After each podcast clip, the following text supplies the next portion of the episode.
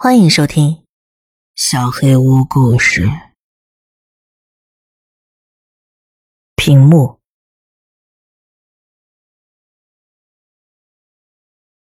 我故意隐瞒了故事的很多细节，对于故事走向期望的方向，已经影响了我对现实的判断。但是，这已经没有任何意义了。幼儿园和一年级之间的暑假结束时，我得了胃感冒。除了普通流感的症状之外，胃感冒还会让你在桶里呕吐，但不是马桶，因为你得坐在马桶上。胃感冒让人上吐下泻，这种情况持续了得有十天，但就在快要好转的时候，疾病又以红眼病的形式得到了延长。我的眼睑被夜间产生的粘液粘到了一起。以至于感染后的第一天，我从睡梦中惊醒时，以为自己失明了。一年级刚开始，我就在床上躺了十天，脖子上长了个扭结，两只眼睛肿胀充血。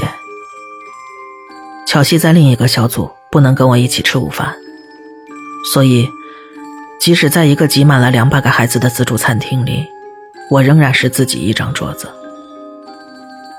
年纪大一点的孩子开始没收我的食物，他们知道我不会反抗，因为没有人愿意站在我这一边。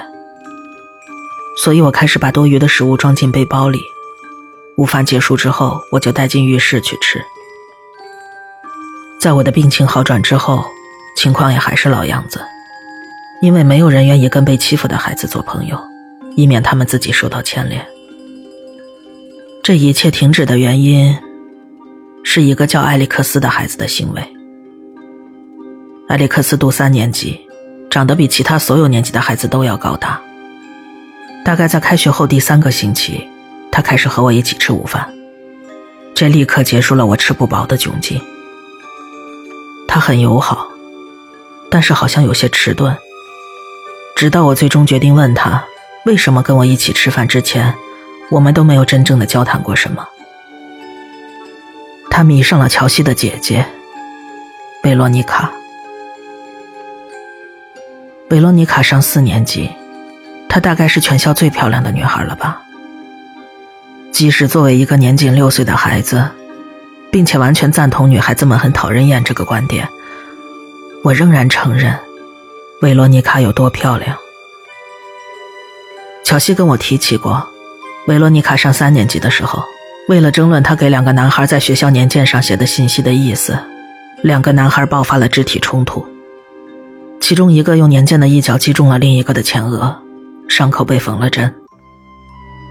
虽然并不是这两个男孩之一，但是艾利克斯希望维罗妮卡喜欢自己。他也知道我跟乔西是最好的朋友，他应该是希望我把他表面上友好的表现转达给维罗妮卡，后者可能会被他的无私善行所感动。从而对他产生兴趣。他说：“如果我把这些告诉了维罗妮卡，那么只要我需要，他就会一直跟我走在一起。因为这段时间我基本上都跟乔西一起造法子和探索航线，所以我并没有机会把这个信息带给维罗妮卡，我根本见不到他。我把这件事告诉了乔西，他取消了艾利克斯，但是他说他会跟姐姐说的。”因为我需要他这么做，我怀疑他究竟会不会。乔西有些生气，他不明白为什么大家对他的姐姐如此痴迷。我记得乔西叫过他丑乌鸦，我从来没跟乔西说过，但是我记得我想要说的，即使在当时我也想说，贝罗妮卡很好看，总有一天。她会变得非常美丽，我是对的。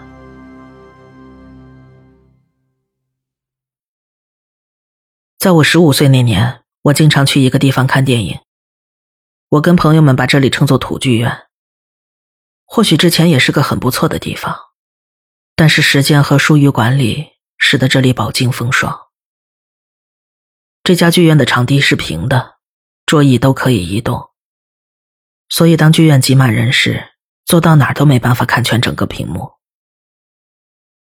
剧院仍然开放的原因，我认为有三个：一、便宜；二、每个月都会有两场午夜场斜点电影；三、午夜场时他们会出售啤酒给未成年人。我来这里的理由是前两个。那天晚上上映的是大卫·柯南伯格执导的《夺命凶灵》，售价一美元。我跟朋友们坐在最后面。我想坐的靠前一点，好看得更清楚。但是是瑞安开车送我们来的，他说了算。开场前几分钟，一群女孩走了进来，她们都很有魅力。但是，无论其他人有多漂亮。他们的光芒被一个一头天然金发的女孩盖住了，尽管我只是瞥见了他的侧脸。当他转过身移动椅子时，我看到了正脸，心中瞬间七上八下。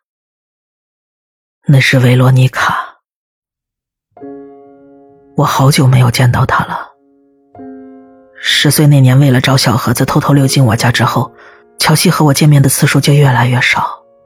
偶尔去他家找他时，维罗妮卡都跟朋友出去了。所有人都盯着屏幕看的时候，我盯着维罗妮卡。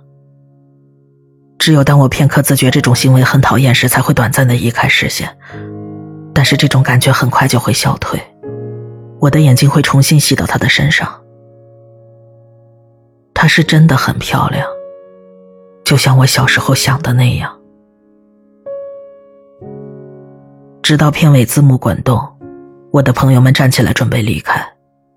这里只有一个出口，他们不想等到人群挤在门口排队。我迟疑着，我希望能引起维罗妮卡的注意。当他和他的朋友们经过我时，我抓住了机会。哦嘿，维罗妮卡！他转向我，看上去有些吃惊。嗯。我从座位上站起来，走进敞开的大门照进来的光线中。是我，乔西以前的老朋友。你怎么？你最近怎么样？啊！天哪！嗨，好久不见了。他向朋友们示意稍等一会儿。是啊，至少好几年了吧？从我上次跟乔西在一块之后就没见过了。对了，他怎么样啊？啊，是，我还记得你们那些男孩间的游戏。你还跟你的朋友玩忍者神龟吗？他笑了笑，我的脸红了。不，我又不是小孩了。我最近跟朋友们玩 X 战警。我真的希望他觉得有趣。你真可爱。你每次都来看这些电影吗？他的话让我觉得天旋地转。他真的觉得我可爱吗？他的意思是，我很有趣吗？他觉得我很有魅力吗？我突然意识到，他问了我一个问题，然后才反应过来他问了什么。是啊，呃，是啊，我只是尽量。你呢？偶尔吧。之前我男朋友很讨厌这些电影，但是我们刚刚分手了。所以我打算从现在开始，经常来。我本来想表现的轻松随意，但是失败了。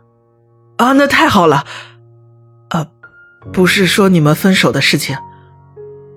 我我的意思是，你以后可以常来了。他又笑了。我试着镇定下来。那你下周会来吗？他们要放《活死人之日》，这电影很酷的。嗯，我会来的。他微微一笑。我正要建议我们或许可以坐在一起的时候，他迅速的合上了我们之间的空间，拥抱了我。见到你非常高兴。他抱着我说。我正努力想着该说些什么，然后意识到最大的问题是，我已经忘乎所以到不知道怎么开口说话了。幸运的是，瑞安从外面走廊走了进来，替我开口了。伙计，你知道电影演完了吧？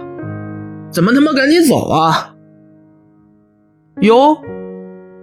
维罗妮卡松开了怀抱，说：“下次见。”伴随着瑞安哼着的小黄歌，维罗妮卡走了出去。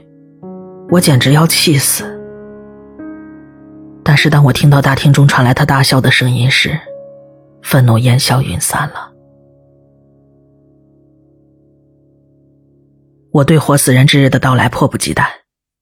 那天瑞安的家人要出城，所以他不能开车送我们了，其他朋友也都没有车。我问妈妈能不能带我出去，她几乎立刻回绝了我的请求，但是我一再的坚持。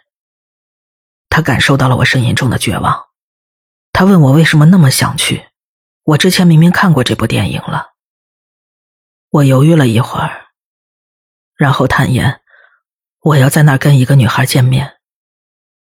他笑着问：“是不是他认识的女孩？”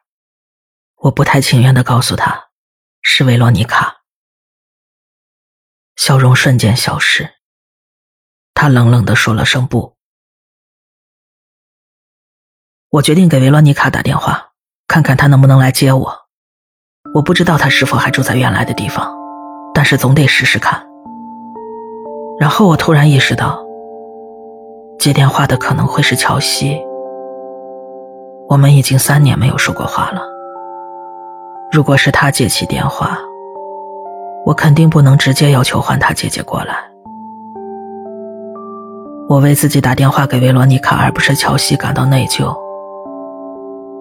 但是这种愧疚很快就消失了。他也有好几年没给我打过电话了。我拿起话筒，拨通了记忆中的那个号码。几年之前，我经常拨的那个号码，电话响了好几次才有人接，不是乔西。我感到放松，又感到失望。那一秒钟，我意识到自己真的非常想念乔西。这个周末之后，我一定会打电话给他，跟他谈谈。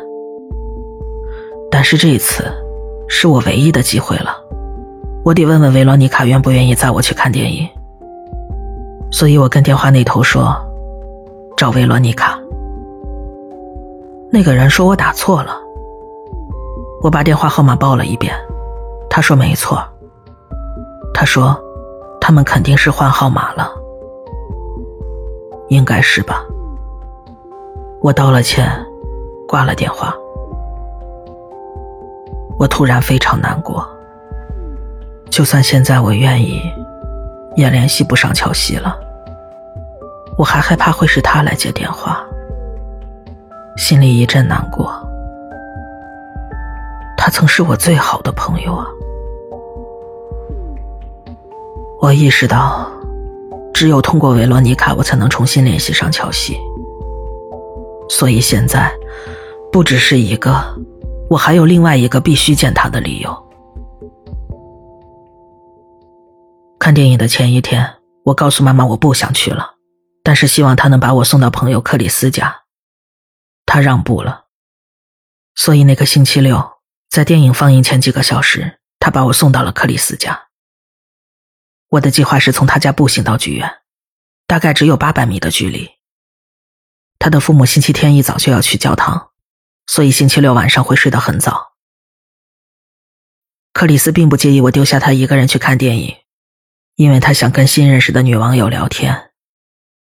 他说我从剧院往他家走的回程会更加孤独，因为当我向维罗妮卡索吻时会被当面嘲笑。我告诉他，跟他的电脑亲热的时候不要把自己电死。离开他家时是十一点十五分。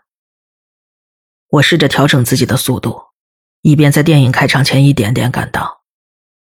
这次就我一个人，所以我不想在那傻等着。如果维罗妮卡真的能来，我已经非常幸运了，就不奢望什么同时到达的好事了。所以我盘算了一路，到底该在外面等着还是先进去，两者有各自的优缺点。就在我不断纠结这个问题的时候，我注意到，原本身后不停经过的车灯被一束单一的聚光灯取代了。这条路上没有路灯，为了安全，我一直走在离路间半米远的草地上。我往右挪了挪，远离道路，朝左回头查看。一辆车在我身后三米远处停了下来。我能看到的只有强光的前大灯，划破周围无边的黑暗照着我的眼睛。难道是克里斯的父母吗？可能他们起来看我们俩的情况时，发现我不在，克里斯肯定想都不想就会出卖我。我朝那辆车走了一步，它重新启动，缓缓向我驶来。当他从我身边经过时，我认出那不是克里斯父母的车。我也没见过这辆车。我想看看司机，但是天太黑了，刚才被强光照射过后的瞳孔还没能适应过来。直到车子开走，眼睛逐渐适应黑暗，我只来得及看到他后车窗上有一条巨大的裂缝。我没想太多，有些人就是喜欢吓人取乐。毕竟我经常躲在角落里朝我妈妈跳过去。我把握的很不错，电影开场前十分钟我到了剧院。我决定在外面等到十一点五十七分左右。如果他已经到了，坐下了，那我还有时间在里面找到他。就在我怀疑他可能不会出现的时候。他来了，他一个人来的。还有，她真漂亮。我朝她挥了挥手，走了过去。他笑着问我：“我的朋友们是不是已经进去了？”我说没有。然后意识到，这看上去肯定是我想把这次搞成一次约会。但是他好像并不在意。当我把已经买好的票递给他时，他也没有不自在，只是疑惑的看着我。没关系，我很有钱。他笑了。我们走了进去。我买了一份爆米花和两杯饮料。在电影的大部分时间里，我都在纠结：当他把手伸进爆米花袋子时，我是不是应该把手伸进去？这样两只手就会碰触。他好像很喜欢这部电影，然而在我反应过来之前，电影结束了。我们没有在剧院逗留，毕竟是午夜场，我们不能在大厅里闲逛了，所以我们走出了剧院。剧院的停车场是跟一个已经停业的商场共用的，很大。我不希望今晚就这么结束，所以一边继续交谈。一边漫不经心的朝旧商场走去。当我们就要转过街角离开剧院时，我回头一看，发现停车场里并非只剩下他的车，另一辆的后车窗上有一条大裂缝。之前的疑惑不安立马消散了，这样就合理了。那辆车的司机在这里工作，他一定认为我是在去看电影的路上。给恐怖迷的生活注入真实的恐惧，似乎是理所当然的举动。我们在商场里转了转，聊起了电影。我认为《活死人之日》比《活死人黎明》要好看，但是他有不同意见。我把给他打电话的事情告诉了他，还包括我为谁会接电话而产生的纠结。他并不像当时的我一样觉得这很有趣，但是他拿起我的手机。存下了他的号码。他说：“这是他见过最烂的手机。”当我告诉他我没有办法接收图片时，他更确认了这一点。我给他拨了过去，这样他就有了我的号码，然后他记在了通讯录中。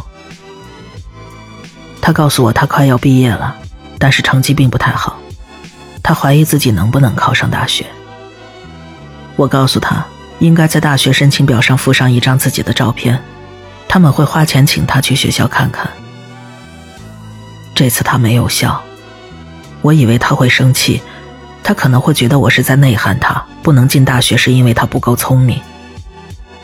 我紧张的瞥了他一眼，他只是在微笑。即使在昏暗的光线下，我也能看出他的脸红了。我想握住他的手，但是我没有。我们沿着商场的最后一条便向剧院走去时，我问了关于乔西的事。他说他不想谈这个。我问乔西还好吗？我不知道。我想乔西一定是在什么地方走了弯路，开始惹麻烦了。我感觉很不好，我很内疚。停车场上现在只有他的车了，那辆后窗破裂的车不见了。他问是否需要载我一程，尽管我真的并不需要，但是我说非常感谢。看电影的时候，我把苏打水喝光了，散了一会儿步，膀胱逐渐感受到了压力。我知道我可以憋到克里斯家，但是我不希望在我下车想要亲吻他时被尿意打断。毕竟这是我的初吻，我想不出什么诡计来掩饰自己想要做的事情。剧院已经关门了，所以我只有一个选择。我告诉他我要去剧院后面撒尿，但是我只要抖两下就会回来。显然，我觉得自己的话非常好笑，但是他似乎是因为我觉得好笑而笑的，而不是我的话本身。走向剧院的路上，我停下来转向他。我问他，乔西有没有提过一个叫埃里克斯的孩子曾经帮助过我？他停下来想了一会儿，说他说过。他问我为什么要问这件事，我说没什么。乔西真是个好朋友。走到剧院后面，我发现一道铁丝网围栏延伸了出来，跟建筑的墙壁平行。如果我站在这里，他还能看见我。围栏似乎一直延伸了下去，所以我觉得应该翻过围栏，躲开视线，然后尽快回来。这可能有点费劲，不过应该保持起码的礼貌和尊重。我翻过围栏，走了几步，知道没人能看到这边。一时间，只能听到我身后草地上的蟋蟀叫声，以及液体撞击水泥的声音。这些声音被一种噪音压制着。当另外两种声音停下来时，那个噪音依然存在。一阵微弱但刺耳的声音从远处传来，但很快平息，只剩一串雷鸣般的震动。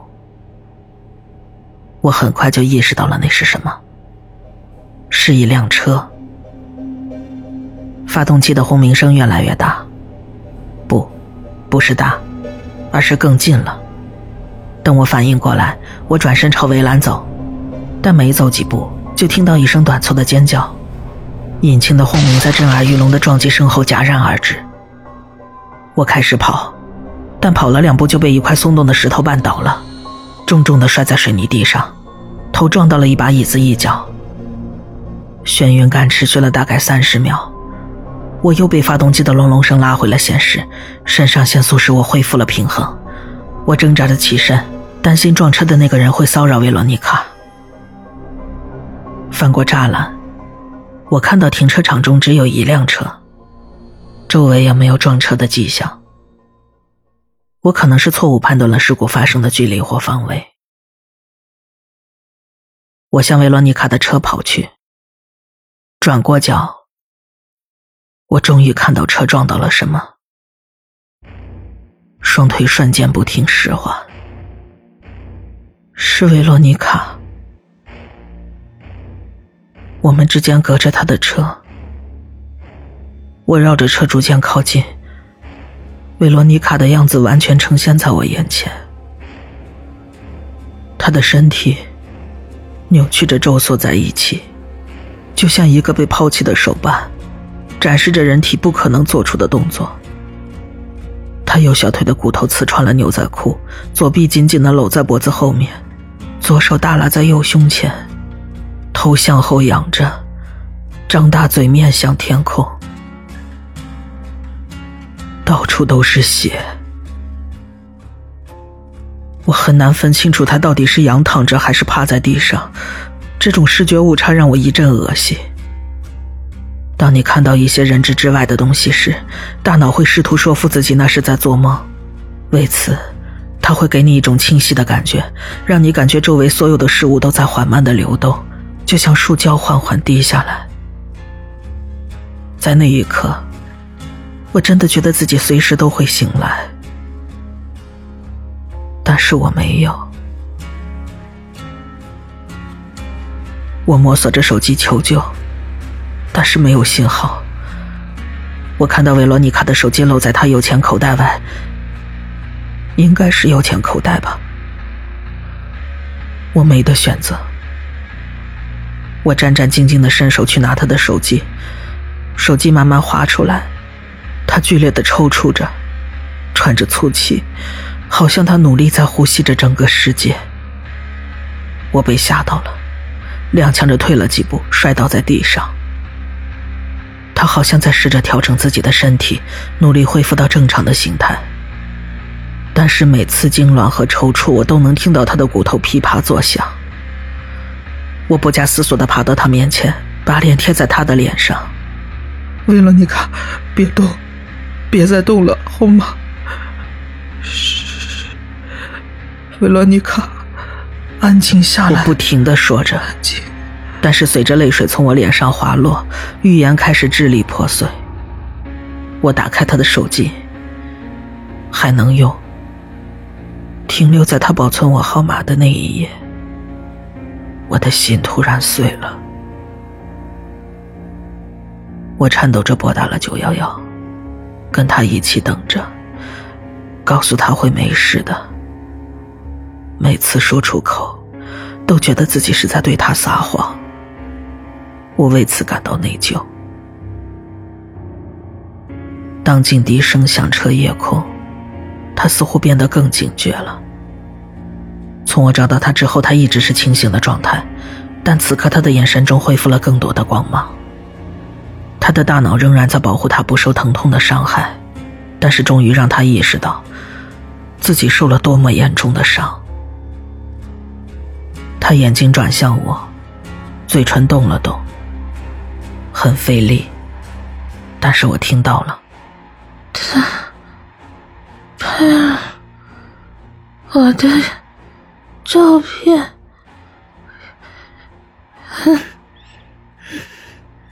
拿走了照片。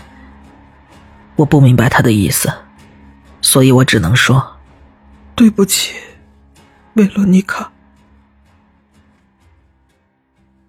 我跟着他们上了救护车，然后他失去了知觉。我在为他安排好的病房里等待着，他的手机还在我这儿。我把手机装进他的钱包里，然后用医院的电话给我妈妈拨了过去。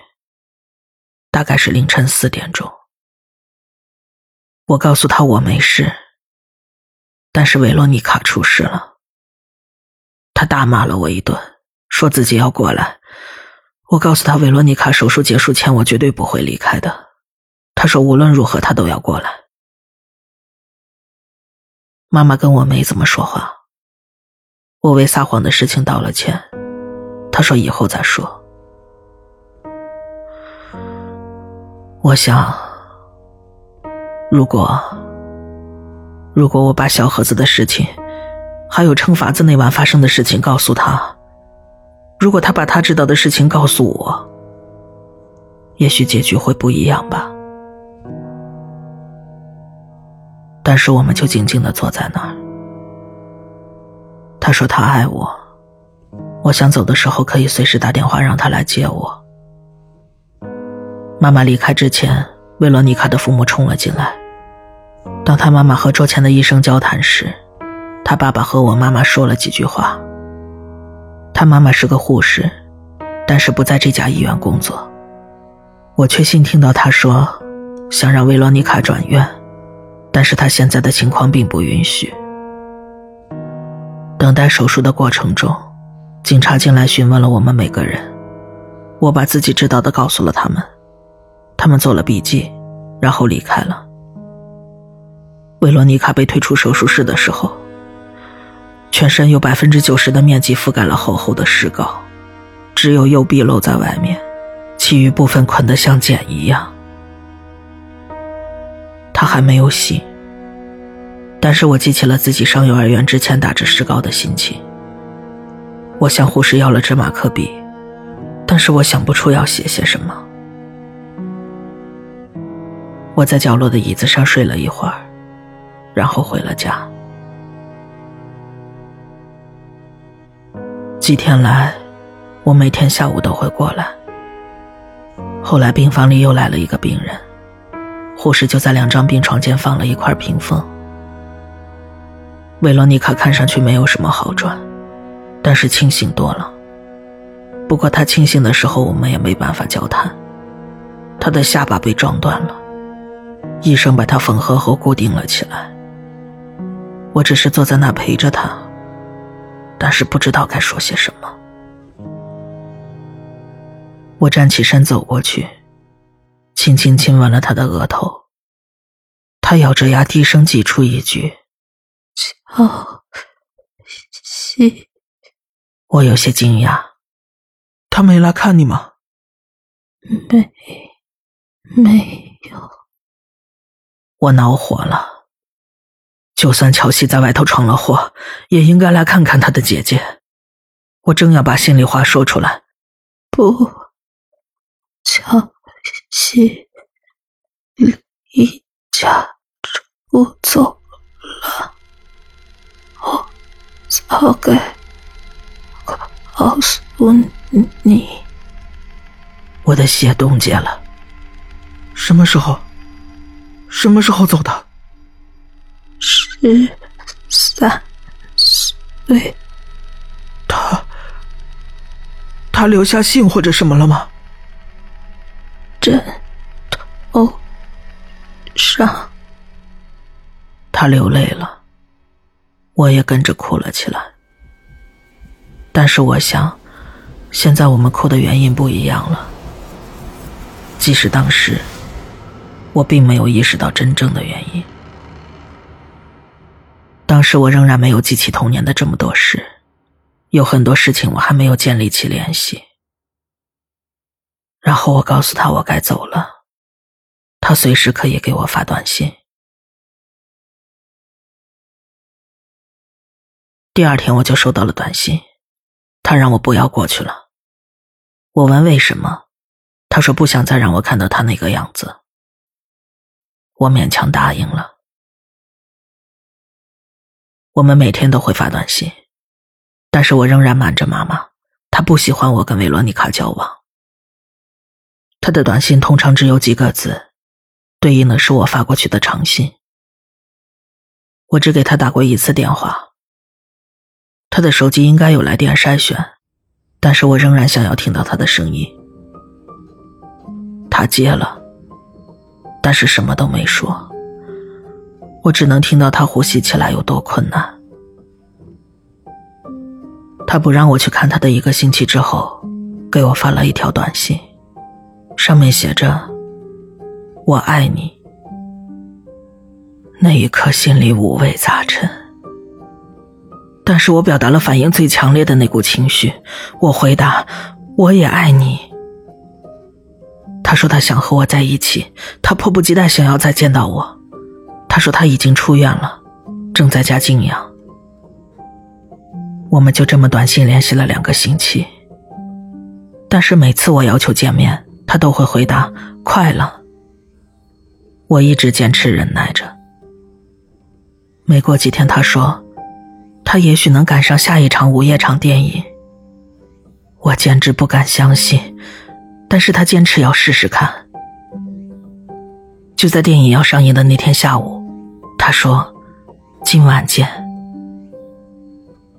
我让瑞安开车送我，因为克里斯的父母了解了那晚事情的经过之后。说他们家不再欢迎我了。